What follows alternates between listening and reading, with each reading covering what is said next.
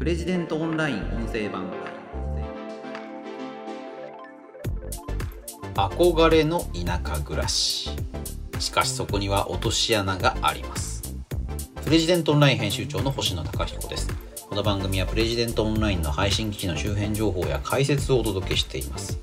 今回紹介する記事は話し相手になってくれるなら家も土地もタダでやる。そんな農家物件に絶対手を出してはいけないわけ。という記事です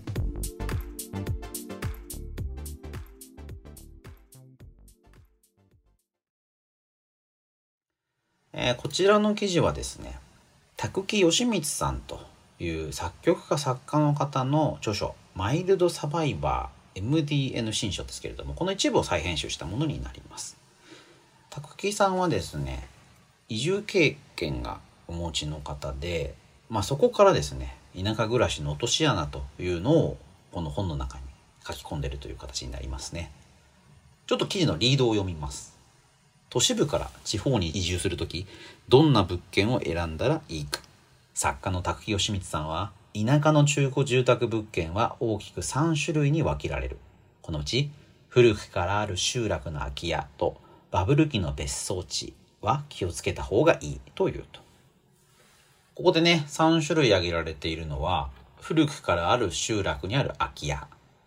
二つ目がバブル期にできたリゾート分譲地。3つ目が田舎に新たに造成された新興住宅地の空き家。でこの3種類のうち、まあ、おすすめはこの3番目。田舎に新たに造成されたところというので、古くからある集落にある空き家とバブル期のリゾート地っていうのはやめた方がいいよというのがタクキさんの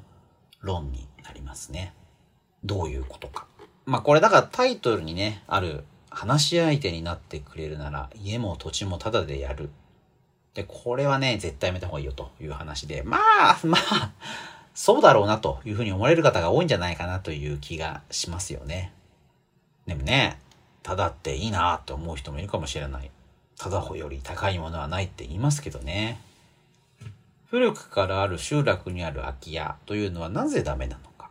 ね、これは集落にある空き家に住むというのは、その集落の住民になることを示してるからということなんですよね。えー、高木さんこう書いてますね。こういう家を買って住むということは、その地域の一員になることを意味します。都会から引っ越してきて何も分かっていない人という認識はされても、そこに住み始めた瞬間から嫌おうなく、その地域社会、集落の住民として扱われます。集落の自治会の細かい決まりや、土地に伝わる風習、飲酒にも多かれ少なかれ従わないと摩擦を起こしかねません。摩擦。恐ろしいですよね。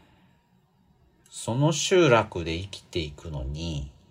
他の人の協力がないと難しいというのがたくさんあると思うんですよね。いやいや、隣なんて関係ないでしょというのは、まあ都会の人の発想であって、あの、地方に住まわれた経験のある方であれば、隣近所っていうのはね、非常に重要というのはお分かりになられるんじゃないかなと思います。例えばじゃあゴミをどこに捨てるかなんていうのも、ゴミの集積所っていうのは基本的に集落で運営されているんですよね。その地域のゴミ捨てのルールに従っていないから、例えばゴミの集積所からゴミが弾かれちゃう。回収してもらえない。もしくは、ゴミ袋が自分の家の前に戻ってきちゃうなんていうこともありますよね。うん。あと、ま、自治会費。これを払うか払わないか。で、この自治会費を払わないと、まあ、例えばなんですかね、雪が降ったら除雪しなくちゃいけないし、大きな雨が降ったら洪水を防ぐために土のを積んだりとかですね。何かそういう対策が必要になりますよね。落ち葉が積もって通行が妨げられるなんてことがあれば、その落ち葉もみんなで掃き掃除しなくちゃいけない。そういう時に自治会費を使って、まあ、例えば何か業者を呼ぶとか、新しい道具を買うとか、そういうこともあるかもしれません。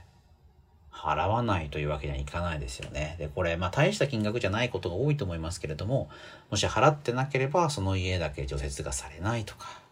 その家だけ落ち葉が積もったままとか、いやー、ちょっと考えただけでね、ゾッとしますけれども、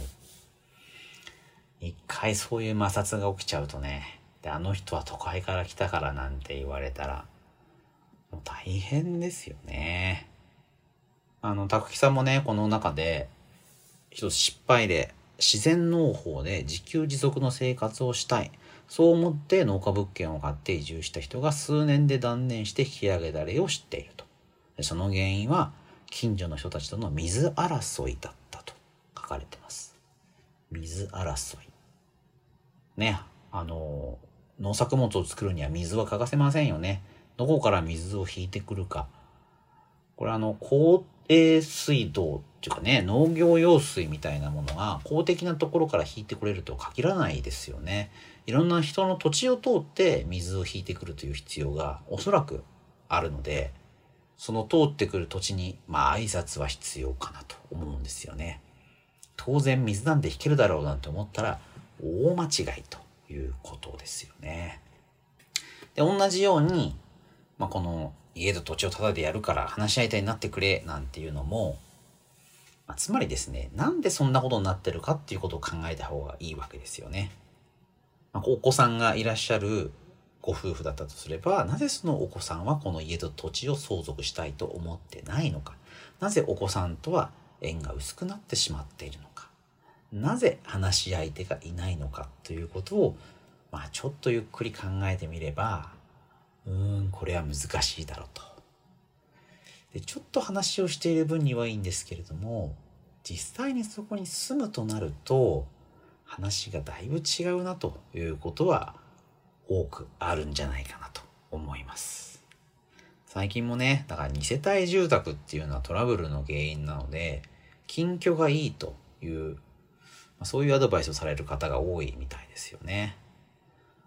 なかなかね、若い世帯の収入が減っているので、自分たちの力だけでは家が建てられない。だから、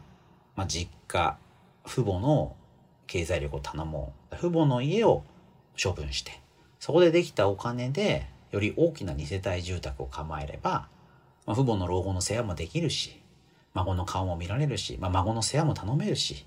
これはいいだろうと思って二世帯住宅を建てる。まあ、悲劇の始まりだってね 言いますね。生活習慣が全く違う人が同じ家の中に住むっていうのはやっぱなかなかストレスみたいでですね。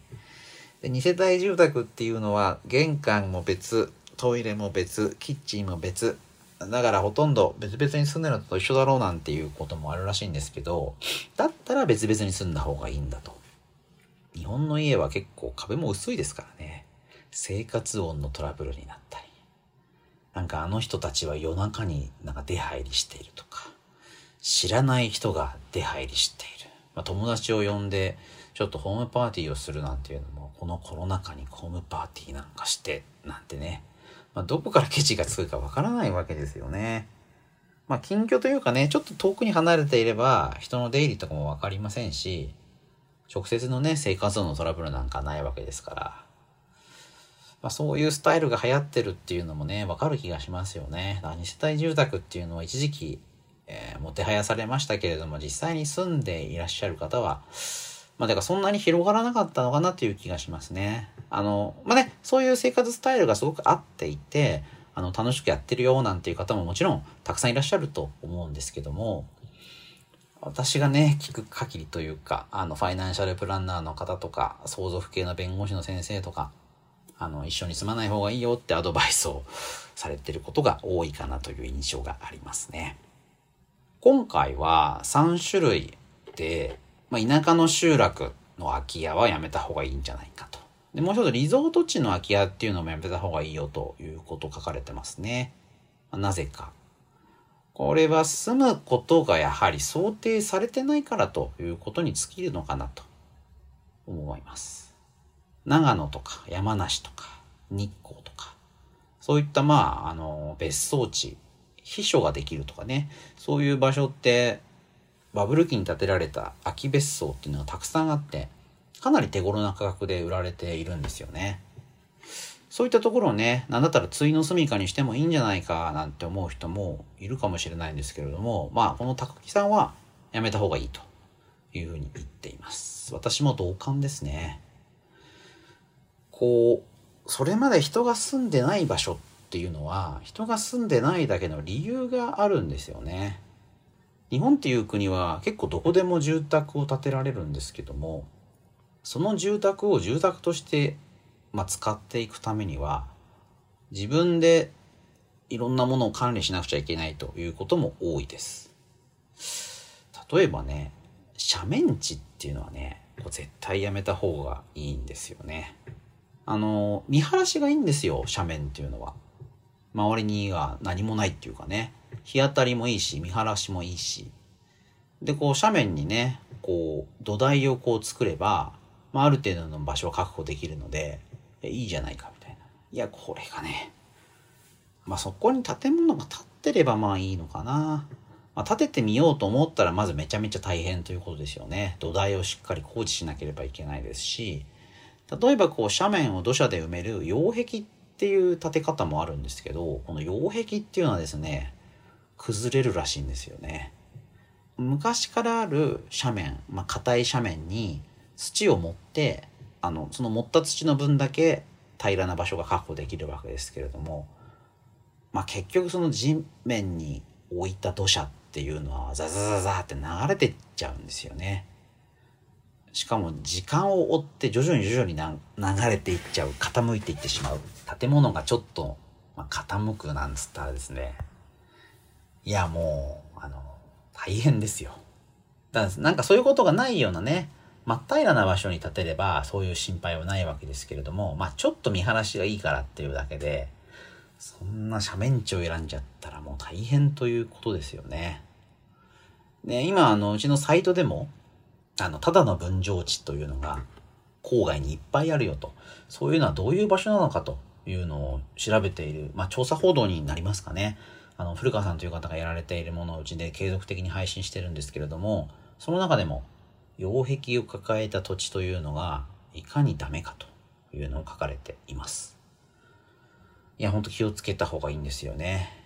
まあ、要は安い場所にはそれなりの理由があるということで、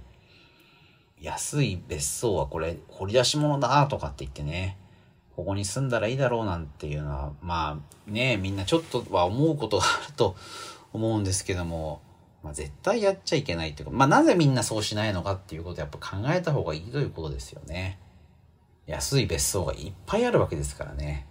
いっぱいあるっていうことはどっか落とし穴があるんだろうなと。うん、で、この3つある条件、3つあるそのパターンのうち、この田舎に新たに造成された新興住宅地の空き家というのは、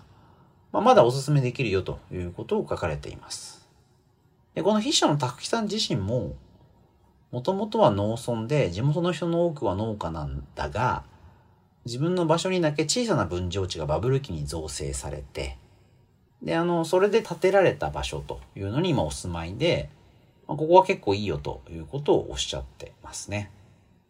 なんか当初はモデルハウス兼、その地元の不動産屋さんの、個人別荘として建てられた家だそうなんですけれども、バブルが弾けてですね、その不動産屋さんも倒産しちゃって、それでなかなか住む人がいないよというふうに放置されてた家だそうなんですよね。まあこういうその掘り出し物の物件というのは、まあ実際あるんだということなんですよね。滝さんはこれ裁判所の競売物件で見つけたということなんですけれども、まあそういう選択肢はね、あるのかなという気がします。ま、ずね、地面が平らっていうのはね、大事ですよね。あと周辺まで水道とか電気とかガスが通っていること。周りに家がない場所っていうのは、まあ雰囲気があってね、あの、じ、まあ、自由気ままに住めるなんていうのはいいのかもしれないですけど、結局そこまでの電気、ガス、水道っていうのは自分で引かなくちゃいけなかったりするんですよね。これなんか山ん中とかだったらもう何千万円とかかかっちゃうようなこともあるので、いや大変ですよね。まあだからやっぱ住宅は住宅地に当たり前のことですけど、だ別荘っていうかね、山の中にはたまに遊びに行けばいいんだと思うんですよね。山の中に住もうっていう風になると、まあ、すごく大変というのは当たり前のことなのかなという気がします。だなかなかね、美味しい話っつうのには裏があるので、そういうのには飛びつかない方がいいということですよね。この滝さんは、福島の高原の土地を500万円で買ったっていうこともあるそうなんですよね。まあそれで、あの、まあ、大失敗したという話も書かれています。これは結局土地だけの場所で、その何も建物が建ってない、建てられたことがないという場所なんですよね。で、将来ここに別荘を建てられたらいいなとかなんていうふうに思って買ったわけですけども、まあ建てようがないっていうかですね、建てようと思ったらそれこそ何千万円っていうお金がかかっちゃうので、まあある種無理なんですよね。まあ、だからその投機目的っていうかね、なんか買ってもまた高い値段がつくんじゃないかとかね、あの、そういう場所は希少なんじゃないかとかって思ってお金を出す人がいるわけですけども、やめた方がいいよということですよね。まあ、すぐに使うっていうことであればね、あの、お金出されてもいいかなというふうに思いますけども、すぐに使う当てのないものにお金出してもダメですし、まあ、周りに何もないっていうところにね、何かを立てようっていうのはめちゃくちゃ大変だということですよね。やってみないとわからないですけど、なかなかやる機会もないですからね。まあ、こういう記事を読んで参考にしていただけるといいのかなという気がします。ということで今回は話し相手になってくれるなら家も土地もタダでやるそんな農家物件に絶対手を出してはいけないわけという記事を紹介しましたまた次回お会いしましょうレジデントオンライン編集長の星野貴彦でした。